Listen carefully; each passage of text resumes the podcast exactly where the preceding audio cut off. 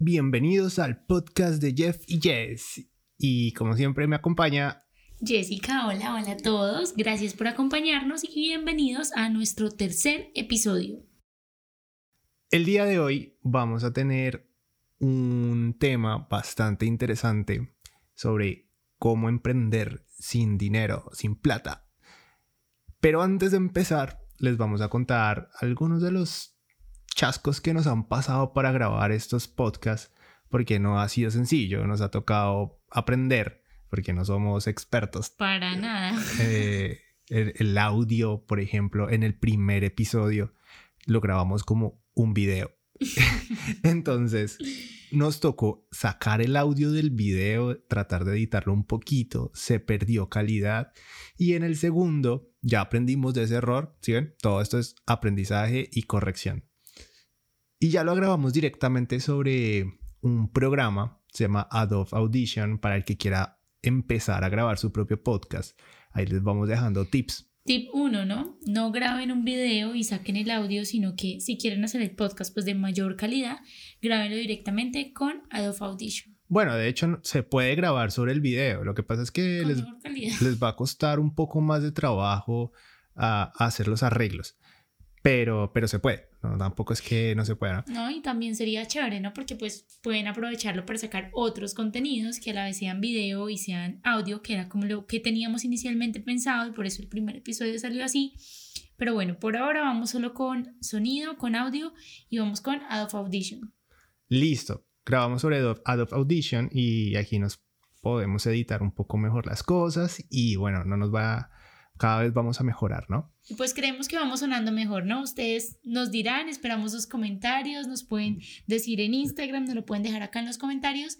La idea es siempre mejorar este podcast. Listo, denos palo, que para eso estamos. Eh, bueno, entonces vamos a entrar en materia para el tema de hoy. ¿Necesito plata para emprender? Yes.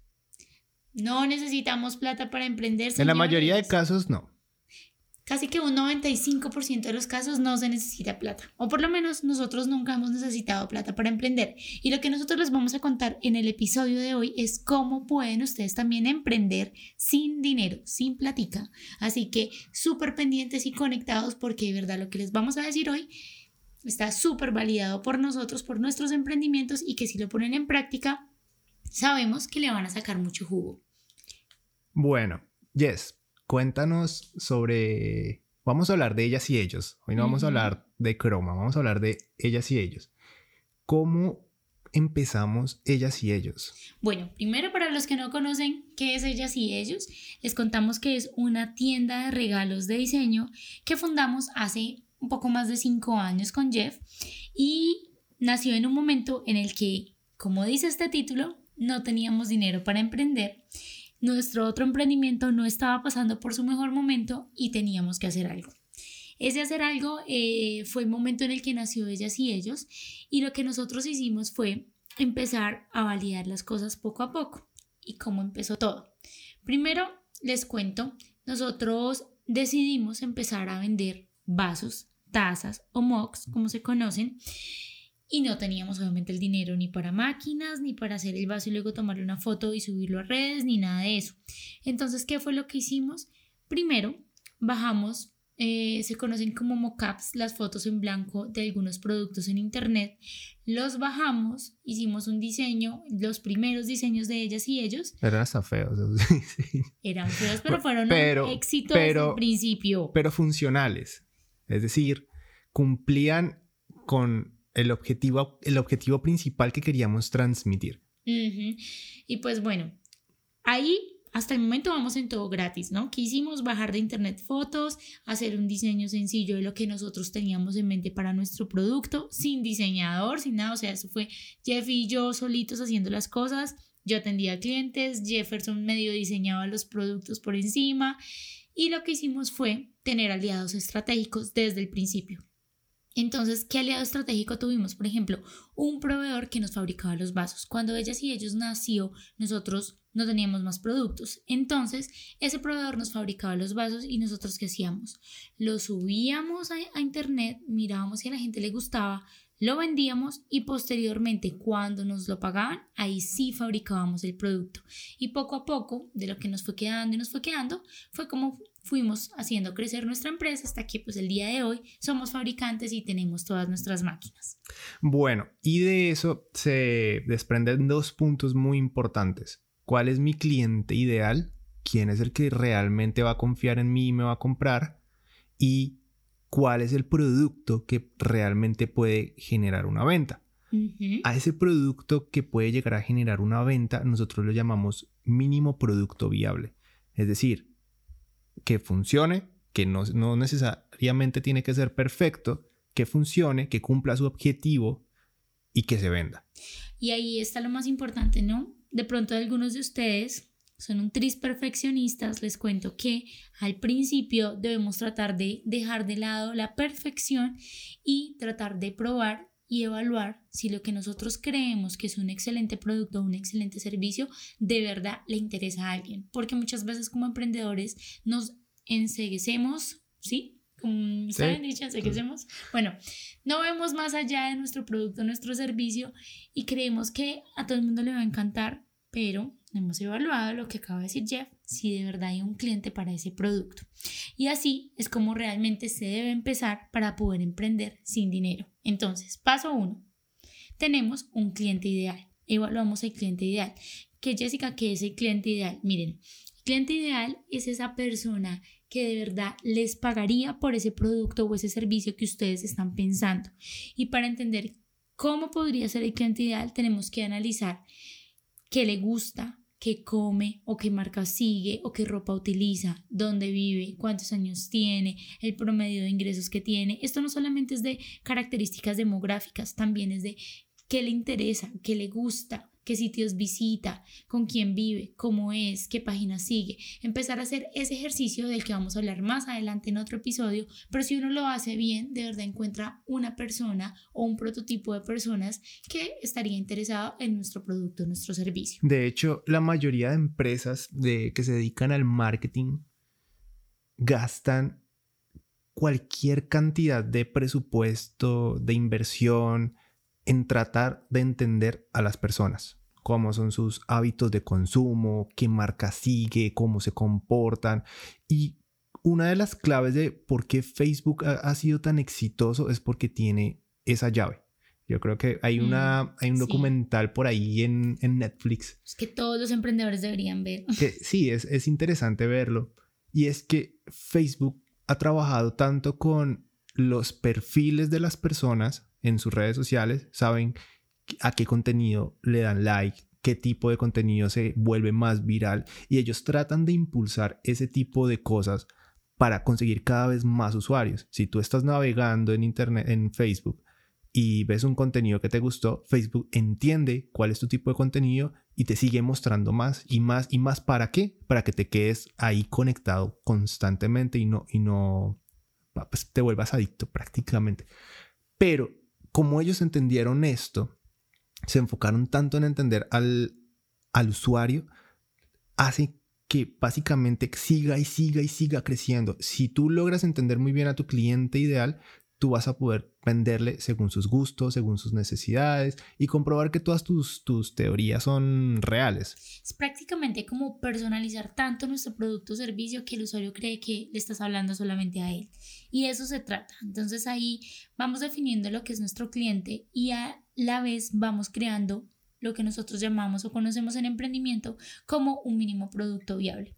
Y cuando hablamos de un mínimo producto viable, por ejemplo, si hay emprendedores del el sector tecnológico, digamos, dicen, ok, quiero hacer una aplicación que haga ABCD, mejor dicho, todo el abecedario.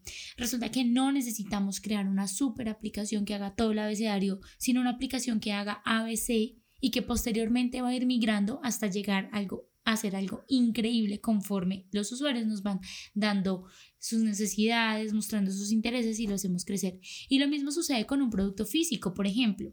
Si ustedes dicen, yo quiero vender postres, por ejemplo, eh, ¿Cómo hago para crear un mínimo producto viable? Sencillo, hagan sus recetas más básicas, esas con las que ustedes creen que las personas se van a casar y les van a amar, y empiecen a probar a ver si eso de verdad funciona y si a la gente le gusta. Y hay algo que nosotros conocemos en emprendimiento como las tres Fs. Listo, ahí vienen las tres Fs. Y de hecho, Jessica es la experta en aplicar esas tres Fs. En inglés se le dice Friends, Family and Fools. Eh, si lo decimos, lo traducimos al español, es como los amigos, la familia y los primeros tontos que creen en uno. Pues no, realmente son tontos, sino que son como los más arriesgados, los primeros más arriesgados en, en como adoptar o comprar o ser pioneros en algún tipo de nuevo producto o servicio. Entonces, por ejemplo, yo decía que Jessica es experta porque Ahora que estaba diciendo sobre los postres, yo me acuerdo que ella me vendía postres y me venía ahí, cómprele postres, porque es que yo era de sus amigos y entonces pues aprovechaba a venderle a sus amigos, ¿no? Los que son mis amigos y, están escuchando este podcast saben que ellos son los que me han tenido que probar todos los productos y servicios que se me, se me han ocurrido vender. Los amigos de Jessica decían, no, hoy no puedo salir, es que le debo a Jessica. Así eran los chistes en la universidad. Pero bueno, aprovechen eso, o sea, realmente miren, hay que aprovechar los círculos que tenemos a nuestro alrededor, círculos como la familia, los amigos, porque bueno, puede ocurrir dos cosas, ¿no? Hay que, hay que tenerlo en cuenta. Muchas veces pues uno dice como, no, mi mamá dice que le encantaron, pues porque es mi mamá y porque me quiere mucho, entonces no me va a decir que me quedaron feos los postres. Pero por ejemplo, los amigos, sí, precisamente te pueden decir, oye, no, mira, mejorale esto, cámbiale esto, cámbiale el otro. Y el siguiente grupo, que son conocidos pues en inglés, digamos con la traducción como si fueran los tontos, realmente no son los tontos, son esas personas innovadoras y arriesgadas. Y cuando ellos empiezan a validar tu producto y de verdad dicen como, ok, me gusta, pues entonces tú empiezas a darte cuenta de que sí le interesa a un grupo de personas. Y ahí vamos con el punto 4 y es, o entregas muestras para hacer para probar tu producto o tu servicio o empiezas de inmediato a vender. El emprendimiento es muy interesante porque uno realmente sí pudiera empezar a, vender desde el principio. No podemos esperar vender millones de, de unidades o cantidades increíbles del producto, pero sí algunas unidades que nos permiten evaluar precisamente si el precio está bien, si el producto corresponde con lo que el usuario espera y todo esto.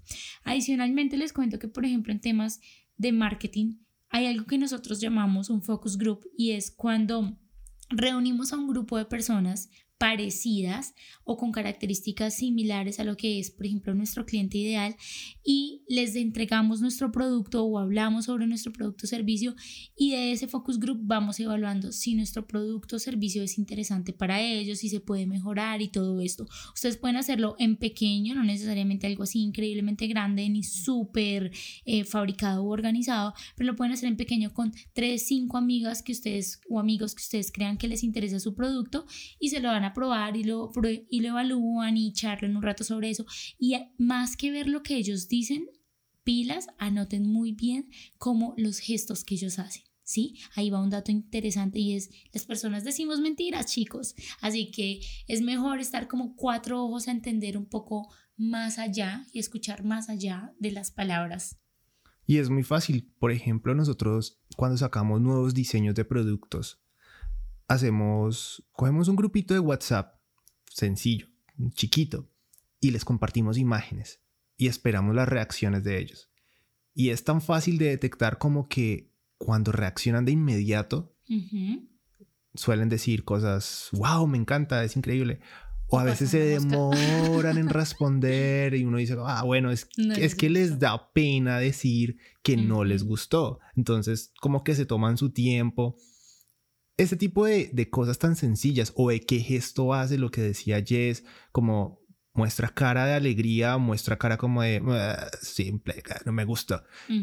Es la, la, manera más honesta de uno entender qué es lo que realmente piensa la otra persona. Entonces hay que ser muy perceptivos, muy observadores para entender cómo uno puede llegar a mejorar su producto y sacarle pues la mejor información a al focus group o al grupito que uno quiera entrevistar. Y en este punto queremos incluir algo que nos preguntan desde empresarios hasta emprendedores que recién están empezando y es, ¿cómo hago para empezar en Internet si yo no tengo el dinero para crear una página web? Hay una respuesta siempre a esta pregunta y hoy se les va a contar un poco Jeff. Bueno, realmente empezar en Internet no necesita uno tener un presupuesto enorme. Tú puedes empezar abriendo una fanpage de Facebook, Instagram, ¿Es Facebook. gratis? Facebook, de hecho, todavía lo utilizan muchísimas personas y es un lugar, así uno crea que hoy en día ha muerto, realmente es un lugar, un lugar interesante para comprobar cosas. Hay grupos en Sí. Facebook que se mueven muchísimo y es interesante lanzar las ideas a, a través de esos canales de comunicación. E Instagram no te, no te vale nada. Tú puedes empezar ahí y empezar a validar si tu idea gusta, si vende y luego de la misma idea empezar a financiar proyectos propios. Entonces, si tú sabes que tu producto se está vendiendo, puedes empezar a planear si quieres tener un sitio web que te ayude a automatizar las tareas. Entonces, ah, bueno, yo no me puedo dividir, no puedo tener más vendedores, soy yo por ahora. Un sitio web me va a ayudar a vender más. Pero inicialmente, sé tú.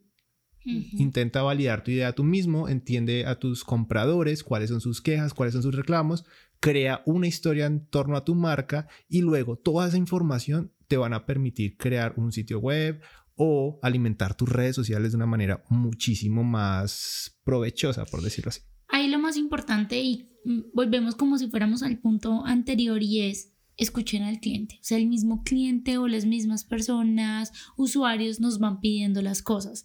Por ejemplo, en el tema de la página web, es como, ok, tengo tantos clientes que no doy abasto, me están pidiendo una página porque me demoro en responder, porque quieren comprar solos, porque eh, se cansaron de que no hay respuesta, por ejemplo, los domingos. Entonces, tener esta otra alternativa es necesaria, pero muchas veces es como, ok, quiero empezar de una con una web.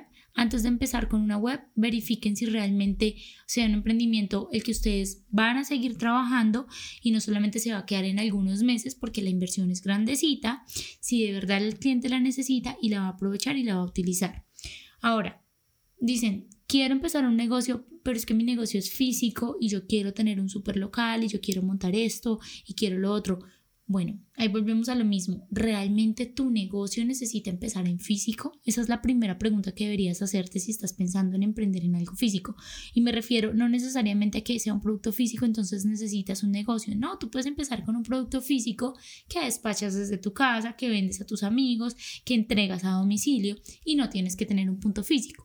Ahí volvemos a lo mismo. Hay que evaluar si el cliente está pidiendo ese punto físico, si es necesario, si tu negocio ya ha crecido tanto que lo amerita o si quieres expandir tu marca y por eso también vas a poner un punto físico, porque un punto físico ahí sí necesita capital, eso sí, no hay que decirlo. Y de hecho hay que pensarlo bastante bien, porque los puntos físicos deberían convertirse en centros de experiencia. No es solamente como que hoy en día vas a una tienda, están los productos exhibidos y compras. No, las personas ahora quieren vivir experiencias, quieren poder interactuar con lo que van a comprar, quieren saber qué se siente, si se puede personalizar.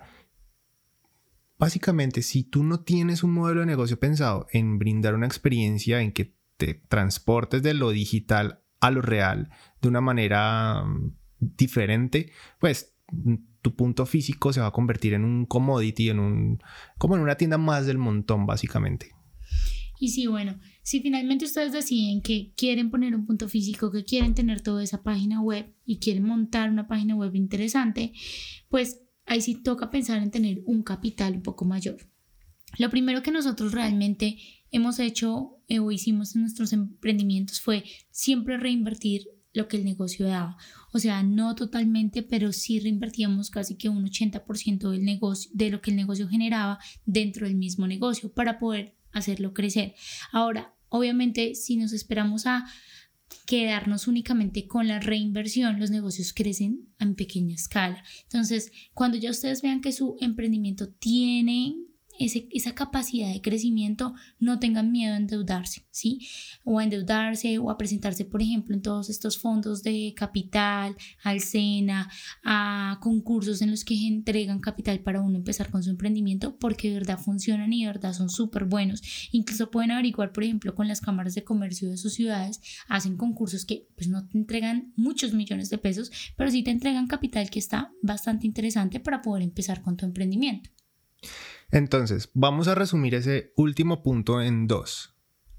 O apalancas el crecimiento de tu empresa del mismo bolsillo de las utilidades o del tuyo, pues de lo que te queda, o buscas acelerar tu negocio y te endeudas sabiendo que puedes pagar ese préstamo a, una tasa razonable o buscando una menor tasa en otros bancos o inversionistas que se puedan arriesgar o que quieran comprar algún tipo de acción en tu empresa. Pero si tú vas a vender acciones, tienes que tener cuidado porque tienes que saber qué tanto está creciendo tu negocio. Si tu negocio está creciendo muy rápido, no entregues tanto no porcentaje. entregues tanto porcentaje porque el, el potencial que tienes es bastante interesante. Si está creciendo muy lento, entonces tienes posiblemente un problema y vas a necesitar otro punto de vista de negocio, porque eso es algo bastante interesante, los puntos de vista de negocio cuando otra persona es capaz de aportar una visión diferente y te va a ayudar a, acelerar ese crecimiento. Entonces, así podríamos resumir como el tema de la inversión. Socios. así cortito. Sí, súper corto. Socios, inversión por bancos o inversión del mismo emprendimiento. Sí, y realmente como este punto es bastante interesante y bastante extenso, yo creo que lo podemos tocar en un próximo episodio con algún invitado que realmente sepa mucho más de este tema. Ya vienen los invitados. Ya casi, ya casi, prepárense. Entonces, bueno, esperamos que les haya gustado el episodio de hoy. Este fue más, mucho más en materia de temas, sí, yo creo que le, le metimos un poquito más de carne, no sé. Bueno, igual los escuchamos, a ver qué les pareció de qué les gustaría que hablemos en el próximo episodio. Recuerden seguir a Jessica Rangel Z, arroba Jessica Rangel Z y a arroba croma.co con K. Con K ambos, Jessica y Croma son con K. y Jessica con J. Ah, sí. Y bueno, pues nos siguen en nuestras redes sociales para que no se vayan a perder el próximo episodio y sobre todo porque les voy a estar haciendo unas publicaciones bastante interesantes. Hoy, por ejemplo, me llegó un emprendedor y les voto el dato. Em, que tenía problemas porque le intentaron hackear su cuenta de Instagram. Así que si quieren saber de qué se trata eso, vayan a las redes sociales y suscríbanse en Spotify buscando este podcast, el podcast de Jeff y Jess, y recomendando este podcast a algún amigo o amiga emprendedora que ustedes crean que necesita escuchar todos estos truquitos, tips y tácticas. Bueno, y no está de más, les agradecemos a todas las personas que nos han hecho recomendaciones. De hecho, por ahí ya nos hicieron una recomendación de empezar a crear nuestra intro musical. Así que muy, Así que muy pronto tendremos una entrada más dinámica, sonora. Así que bueno, nada, esperamos que les haya gustado y nos escuchamos luego. Chao.